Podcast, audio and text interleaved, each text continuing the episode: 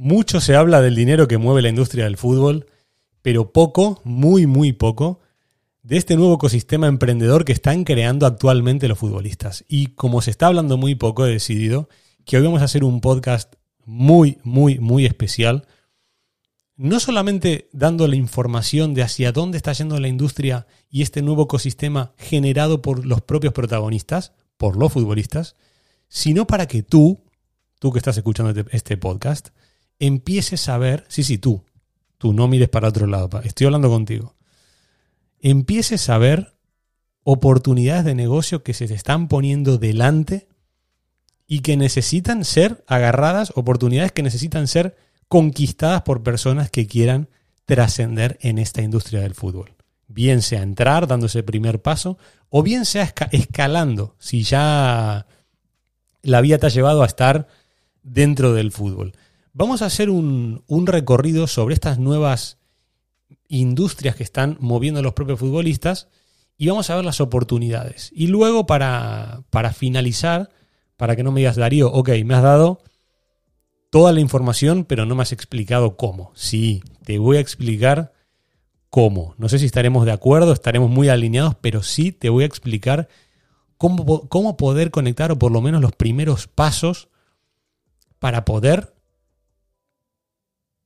agarrar esas oportunidades que, cada día son más y que a mí me gusta mucho porque están, las están generando los propios protagonistas, los futbolistas, quienes son los que desde dentro ven las falencias que tienen, que tiene la industria, los problemas que necesitan ser resueltos en la propia industria del fútbol y donde los propios futbolistas están interviniendo de forma directa, invirtiendo su tiempo, su energía y obviamente su dinero. Así que vamos a, para entrar en, para entrar en contexto, lo que hoy vamos a hablar es dónde los futbolistas invierten dentro del fútbol. Hoy no voy a hacer un repaso sobre todo, todos los, los, ámbitos donde invierten, no voy a hablar ni de bienes raíces, ni de restaurantes, ni de, ni de softwares.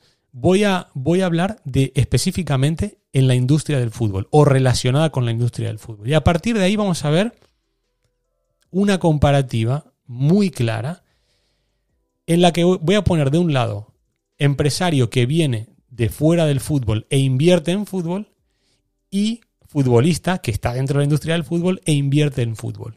Y lo que voy a tratar de explicar, y esto es importantísimo que le prestes mucha atención, es en la diferencia que hay, porque hay diferencias enormes entre un outsider, un empresario, un empresario que viene de la industria de la tecnología y compra un club de fútbol. Es muy diferente ese perfil de, empresario con el propio futbolista.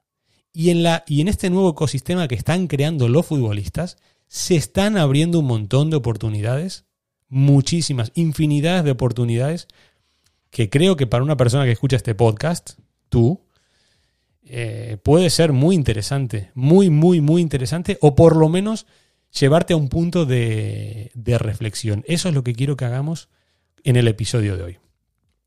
Vamos a empezar, voy a nombrar, las haré de forma rápida para que esto no dure dos horas, pero voy a hablar de cinco vías de inversión, cinco nichos donde los propios futbolistas están invirtiendo. Vamos a empezar, vamos a empezar por ahí.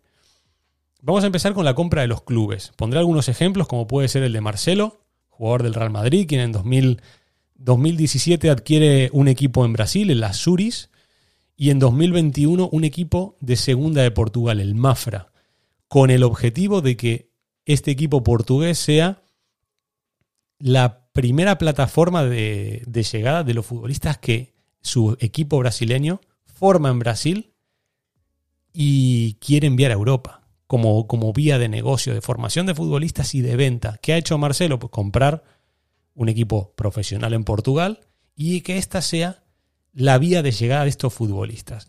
Ese, puede ser uno de los ejemplos, como también puede ser el de los hermanos Níguez, Saúl y, Aarón, quienes crearon un club o academia, depende cómo se entienda eh, en cada país, pero bueno, en, España se, considera club de fútbol, que está asociado con empresas como Nike, como Fine Network, y tienen acuerdos de colaboración con el Atlético de Madrid. ¿Cuál es la intención de este, de este club o por qué han invertido aquí? Han invertido primero en la ciudad donde son ellos, en Elche, en Alicante, y es un equipo también de formación, formación de futbolistas. Lo que no está claro todavía si lo van a orientar a la, a la venta de jugadores o a otro tipo de línea de negocio, pero ya son dos futbolistas profesionales que han invertido en su propia ciudad, que se han aliado con marcas muy potentes, muy reconocidas y con un club como el Atlético de Madrid. Y luego hay, hay un ejemplo que, para mí es no es, de un, no es de un futbolista en activo, pero me parece un imperio, la verdad, y que creo que que por su capacidad va a llegar a expandirse cada año más, que es el de David Villa, el de exfutbolista de la selección española. Él creó su empresa DB7 y dentro de las líneas de negocio tiene, tienen academias, campus, torneos y hay más actividades. Y además eh, han adquirido o es copropietario del equipo Queensboro FC de la USL de, de Estados Unidos y se espera que en 2023 empieza a competir en esta categoría. Ahora solamente, si no me fallan los datos, está compitiendo con solamente con el equipo sub-19. Dicho esto, hemos tocado muy muy rápido tres ejemplos de futbolistas que tienen sus, sus clubes, pero empiecen a pensar, empiecen a pensar cuánto tiempo puede dedicar un futbolista en un, en un club que compra, un futbolista en activo. Empiecen a, les voy dando pistas de por dónde van los tiros. Vamos a pasar a la representación. Este es otro nicho que también están invirtiendo. Hay diferentes maneras en las que se están metiendo, pero poco a poco empiezan a ser cada vez más protagonistas los futbolistas dentro del mundo de la representación. Voy a nombrar muy por encima tres ejemplos, tres, para que vean los, las diferencias que pueden, que pueden existir en esta, en esta área. Empezando por Grisman, copropietario de Bayern Ford, una empresa de representación. Él obviamente no, no figura como tal, pero es sabido que es copropietario de esta empresa que, además de hacer que se represente a sí mismo, captan futbolistas jóvenes de talento con proyección al fútbol profesional. Lo explico muy, muy rápido y por encima. Luego está el, famoso caso sonado de De Bruyne, que tengo dudas que sea, esto opinión personal, tengo dudas que sea tan así como lo han puesto en prensa, de esto que ha contratado a especialistas en Big Data para, para poder demostrar a la hora de la negociación cuál era su influencia con números de, de, su juego en el juego del Manchester City y así poder tener una mejora, una mejora salarial. No creo que haya sido tan así y que haya estado tan solo como, como los medios tradicionales dicen que ha estado en la, en, la negociación, pero lo he puesto como ejemplo. Futbolista que ya empieza a meter otras variables como es el dato para demostrar ciertas cosas y que dice, bueno, yo con mi agente de toda la vida o con la gente con la que estoy trabajando no quiero trabajar más porque quiero defender mis propios, propios intereses. Dicho esto, que es lo que ha salido en prensa, también digo que sé de primera mano que ha estado muy bien asesorado no solamente por la gente del Big Data, sino por representantes que lo han ayudado y por abogados. Esto, esto behind the scenes, esto, esto es lo que, lo que no se sabe, pero quería, quería que quedara el ejemplo un poco claro. Y luego está el caso de Morata, que según aparece informaciones en prensa es socio de su agente, que han creado una agencia nueva y se ha asociado con, con, el agente que representa a él, con, la, con el rol o con la intención de que él asesore también a los futbolistas que, están emergiendo en el, fútbol profesional, aprovechando la experiencia de, Morata en, Inglaterra, en España y en Italia, y obviamente en la, en la selección española. Esto por el lado de la representación. Hemos visto tres modelos muy rápidos, la autorrepresentación, la copropiedad y la asociación. Ya están los futbolistas metiendo un pie en el mundo de la representación. Vamos a hacer también un viaje rápido por los esports. Esto seguramente sea mucho más conocido y la, gente que juega tendrá mucho más conocimiento que yo en esto, pero pegando un repaso rápido por encima, futbolistas talla mundial como Gareth Bale, Griezmann, Parejo, De Gea, Aspiricueta, Reguilón, Courtois, Casemiro, Morata, Piqué, entre muchos otros, tienen sus propios equipos de esports. No es fútbol como tal, pero tiene una relación bastante, bastante directa con la industria del fútbol. Luego hay un nicho que está bastante virgen, pero ya empiezan a salir, empiezan a aparecer ciertos matices, ciertas luces de que los futbolistas pueden empezar a tirar por ahí en un futuro, que es la formación. Y van a decir, Darío, no me suena o no tengo constancia de futbolistas que estén invirtiendo en la formación en fútbol. Bueno, hay un caso, hay un caso que es el de, el de Karim Benzema, que en la plataforma Mentor Show ha subido un curso propio de sus habilidades, está valorado hoy en 47 euros, según pone la página oficial, en el cual con clases grabadas enseña habilidades futbolísticas, puro fútbol, es, exactamente lo que es el fútbol como tal, cómo definir, cómo controlar un balón, cómo pasar, cómo tirar, todas las habilidades relacionadas con el juego, y luego vídeos relacionados con sus hábitos, el famoso entrenamiento invisible, de cómo Karim Benzema se, se cuida para estar en la élite. Y luego temas de mindset, la mentalidad que necesita un futbolista para trascender en la élite del fútbol. Esto por encima. No es inversión como tal, pero sí que es una relación futbolista con la formación. Ya que un futbolista aparezca en la venta de un curso está dando una luz de que algo hay, de que algo hay y de que puede empezar a emerger otra nueva industria dentro de la industria del fútbol.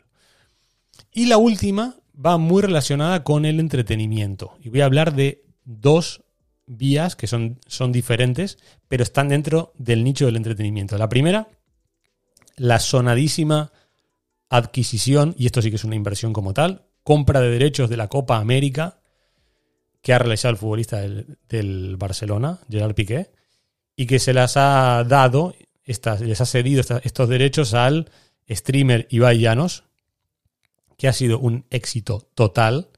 Y esa fue la primera, o por lo menos conocida, incursión de un propio futbolista que compra derechos televisivos de una competición de fútbol. Eso por un lado. Y después está la venta de derechos propios a empresas de entretenimiento, a creadoras de contenido, para hacer sus propios documentales. Hay cientos de ejemplos, pero puedo nombrar el de que lo ha hecho con la plataforma de Rakuten, que es la propietaria del club en el que él juega en Japón. Un documental llamado El héroe inesperado. Luego también Cristiano Ronaldo, Anelka o Steven Gerrard, entre otros, han vendido sus derechos para la industria del entretenimiento, para crear sus propios, sus propios documentales. ¿Qué quiero decir con esto? Quiero empezar ahora a, hacer un viaje para hacer una comparativa y esto va, está más orientado hacia entender cuando entra un empresario en la industria del fútbol a invertir, que no es de fútbol, cuáles son las tres, cuatro cualidades que tienen y luego por eso hablo de nuevo ecosistema, la de los futbolistas. Hagamos una comparativa muy rápida y quiero que empiecen a. Quiero que empiecen a pensar, a ver, ok, por aquí podría tirar, esto es interesante. Quiero que empiecen a. Esto lo vamos a hacer como una especie de ejercicio o de juego, porque se están abriendo muchísimos nichos que necesitan ser agarrados por gente que quiera irrumpir en la industria. Y vamos a hablar Vamos a empezar por los empresarios externos. Los empresarios externos hacen su dinero en otras industrias y se meten en fútbol. Esto es lo, más, lo más obvio y lo principal. Y el futbolista hace dinero en el fútbol y lo reinvierte en la propia industria. Y repito, estamos hablando de las inversiones que hacen solamente en fútbol o en industrias similares. ¿Dónde empieza la diferencia grande? La diferencia grande empieza que el empresario externo al fútbol puede dedicar, pues digo puede, no dedica, digo puede dedicar un 100% de su tiempo a sus negocios. Ahora mi pregunta es, ¿cuánto tiempo libre puede dedicar un futbolista a estos negocios donde está invirtiendo? ¿Cuánto tiempo puede dedicar si está en activo? Los de superélite juegan la mayoría cada tres días, competiciones con sus clubes, más las selecciones promedios de 40, 50, 60 partidos por año. ¿Cuánto tiempo ustedes creen que puede dedicar, pueden dedicar con entrenamientos, viajes, concentraciones, partidos? ¿Ustedes creen que pueden dedicar el 100%? Es muy poquito. Es muy poco el tiempo que pueden dedicar ellos, a los, futbolistas, a sus propias inversiones. Empiecen a, encontrar, empiecen a, encontrar diferencias y empiecen a plantearse dónde están las oportunidades. Los empresarios, y seguimos con la comparativa, los empresarios que son de fuera del fútbol entran sin conocer la industria desde dentro. Sin embargo, los futbolistas entran en la industria desde dentro, siendo los protagonistas números uno. Y aquí hay un factor diferencial, que el futbolista entra dentro de la industria del fútbol sabiendo lo que no funciona y queriendo cambiarlo, pero ya juegan con ese paso muy, muy por delante de saber que, desde su perspectiva, qué es lo que no funciona. Tanto como cuando compran un club, cuando se meten en representación, saben o creen saber, porque esto es algo abierto a la opinión, pero ellos saben que no funciona el fútbol y qué es lo que quieren cambiar. Esto es importantísimo. ¿Qué quieren cambiar?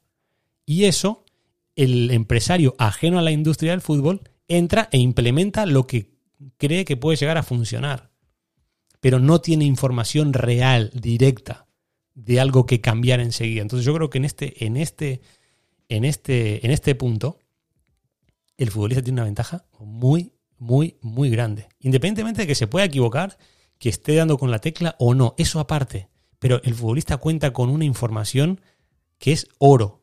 Ellos están dentro, dentro. Saben que les gusta, saben que funciona, saben que no funciona. Y ya sus inversiones van orientadas hacia esos cambios. Van directamente sin ningún tipo de especulación. No van a decir, bueno, voy a ver qué pasa. No, quiero cambiar esto compro un club por esto, para hacer esto, de esta manera. Porque para mí se deberían hacer las cosas de esta manera. Es fantástico. Entonces, en este escenario, en este escenario, los futbolistas, y ahora nos centraremos solo aquí, son gente que genera dinero, lo genera dentro del fútbol, tiene capacidad económica para invertir dentro del fútbol, tiene un, vamos a ponerlo en número, estaré seguramente equivocado, pero vamos a poner un número para que nos metamos eh, la idea en la cabeza. Imagínense un 10, 15, 20% de su tiempo disponible para estar pendiente de sus inversiones en fútbol. Bien sean clubes, academias, agencias, esports eh, o cualquiera de las otras. Tienen un 10, 15, 20% máximo de su tiempo.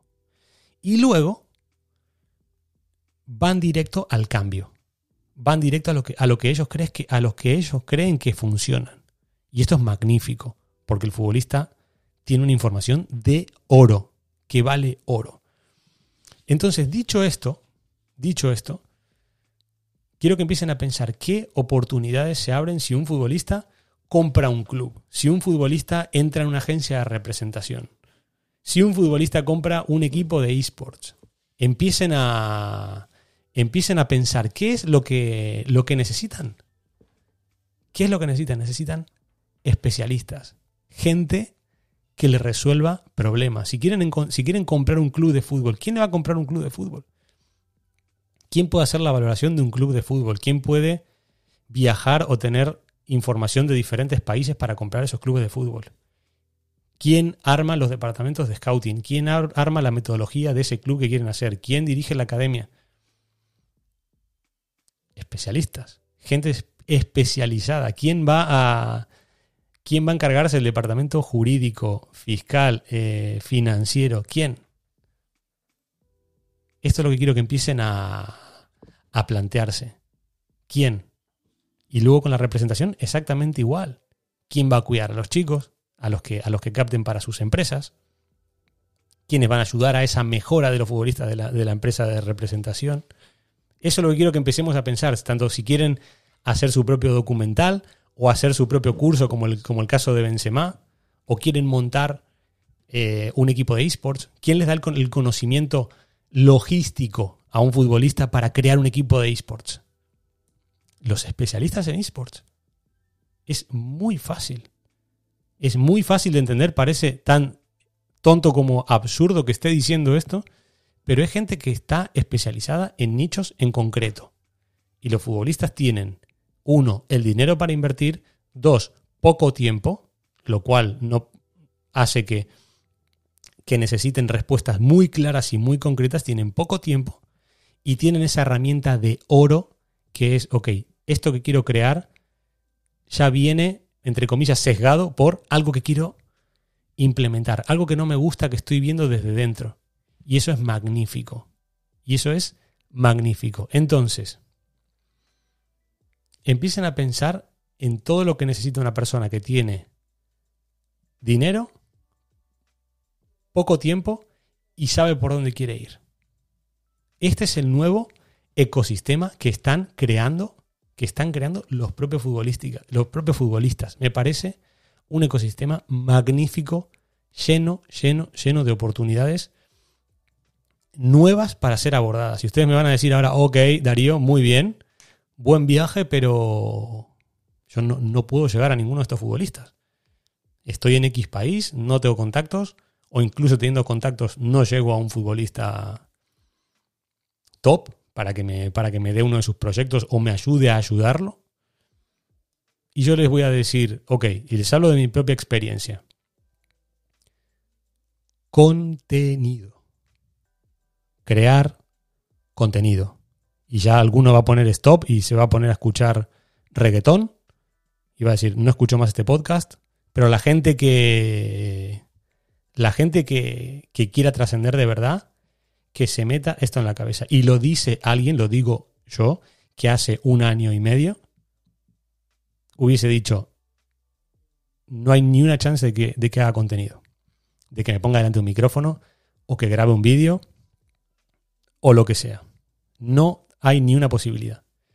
Y al final, lo que, lo que me he tenido que plantear es, ok, Darío, tú eres ambicioso, quieres trascender la industria. Llevas 10, 15 años trabajando a full desde dentro. Hay que saltar al siguiente nivel. Hay que hacer cosas nuevas.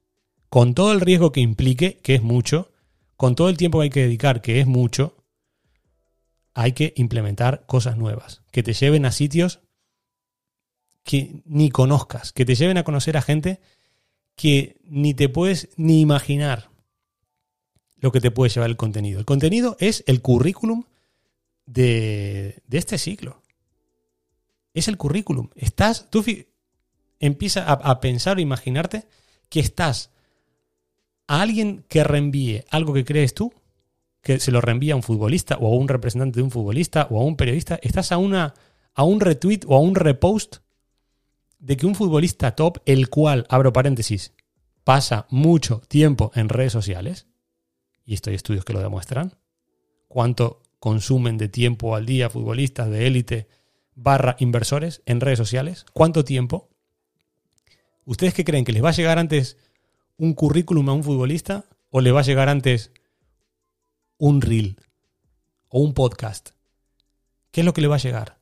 Seguramente este podcast, aunque lo escuchen tres personas o 30.000, va a haber uno que va a decir, mira, se lo voy a reenviar a este, a este futbolista que acaba de comprar un equipo o que está creando su equipo de esports o, que se quiere meter en representación, se lo voy a reenviar. Y ese futbolista que quizá seguramente no me conozca, va a decir, ah, ya conozco a Darío. O por lo menos me suena su voz. O lo sigo en redes. Y es algo, les puedo, les puedo asegurar desde experiencia propia. Da mucha vergüenza.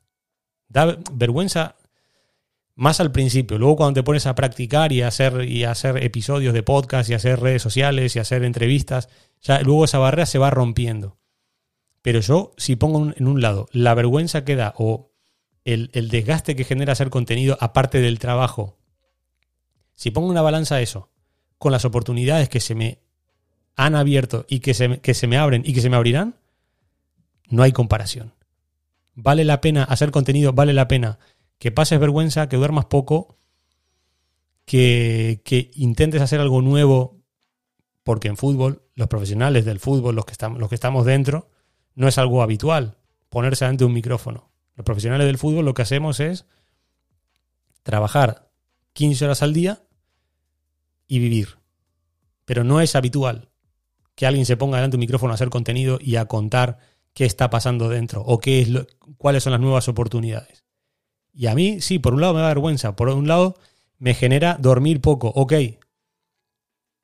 pero me está conectando con gente maravillosa, maravillosa, y con oportunidades que no me hubiese imaginado en mi vida. Entonces, contenido, contenido, contenido, contenido. Lo voy a decir 200 veces. Que no, que el 99% va a decir, Darío, no estoy de acuerdo. Fantástico. Pero es el currículum de hoy en día, es el, el currículum 3.0. Es mucho más fácil que le llegue un reel a un futbolista a que le llegue tu currículum. Es, no sé si ustedes lo compartirán, pero me parece que es la mejor época de la historia para trascender en esta industria. Es la mejor época de la historia. Estoy mil por cien convencido de esto. Estamos conectados con todo lo malo que tiene, que tiene, tiene, tiene su lado malo esta, esta absorción que, o, cómo, cómo estamos atrapados por las redes, en menor o mayor medida. Me parece que, que es la mejor época de la historia. La mejor. Para conocer a lo que hace, igual hace 10, 15 años eran nuestros ídolos que veíamos por tele Ahora pueden ser socios. Estamos a un retweet, repost o a que compartan algo de lo que nosotros hacemos. Y seguramente tú que estás del otro lado tengas algún tipo de habilidad de nicho para contar. Bien seas scout, bien seas analista, bien seas abogado y sepas de fiscalidad internacional, que es de, tremenda valía a la hora de comprar un club o montar una empresa. Bien tengas la habilidad que tengas, estás a un pasito de ponerte a hacer contenido y de que ese contenido de valor, que al final es un regalo, porque estás dando tu tiempo, tu energía y tu conocimiento, lo estás regalando, estás a un clic o un repost de que conectes con alguien que tú hoy ves lejano o prácticamente inaccesible o inalcanzable. Estamos, lo voy a repetir mil veces, estamos en la mejor época de la historia para conectar con las oportunidades que estamos buscando, para trascender. Miren todo lo que se está abriendo en el mundo del fútbol gracias a los propios futbolistas. Miren todas las oportunidades que se están abriendo. Son gente que está dentro, que reinvierte su propio dinero que se ganan dentro de un campo, lo reinvierten y abren oportunidades para gente como tú, como yo, para gente como nosotros, que queremos reventar la industria que queremos trascender, que queremos empujar, que queremos siempre saltar al siguiente nivel, estamos en la mejor época de la historia. Entonces, repito, contenido, currículum 3.0. Darío, no, es que la cámara no se me da bien, da igual, podcast. Tú a mí no me estás viendo. No sabes si voy en traje, voy en, pijama o, o cómo voy. Contenido, escrito, audio, vídeo, Elige una plataforma, elige eh, en, lo que realmente eres bueno, aunque no, aunque no sea de fútbol, como acabo de decir.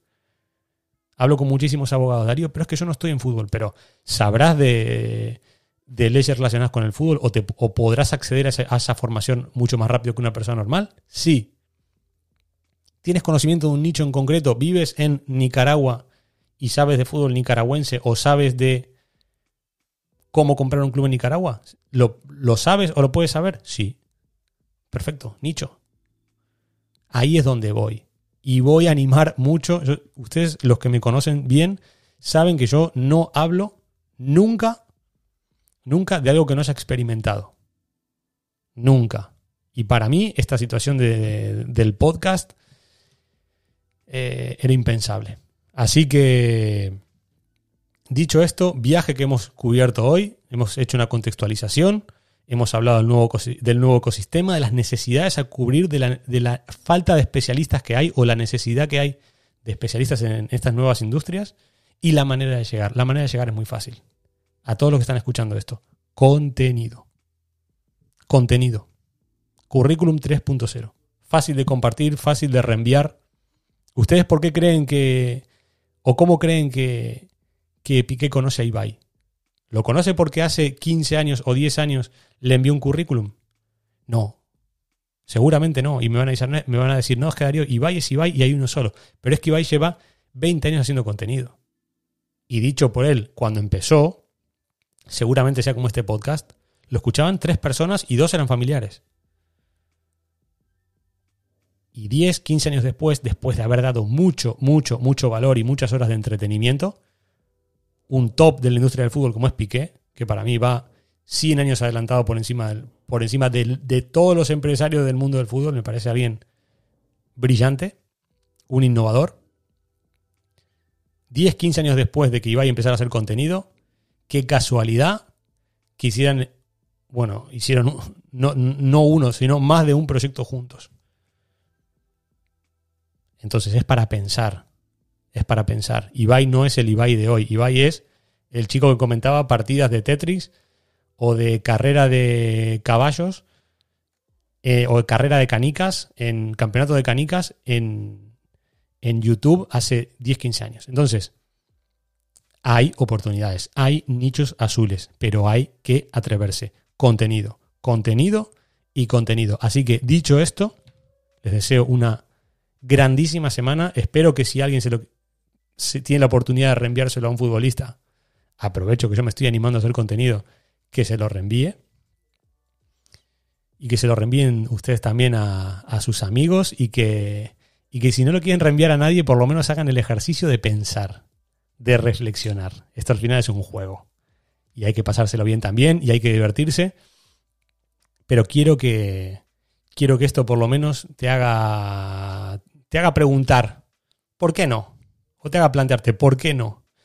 Así que nos escuchamos la semana que viene y espero que tengan una grandísima semana llena de nichos azules que atacar. Buena semana.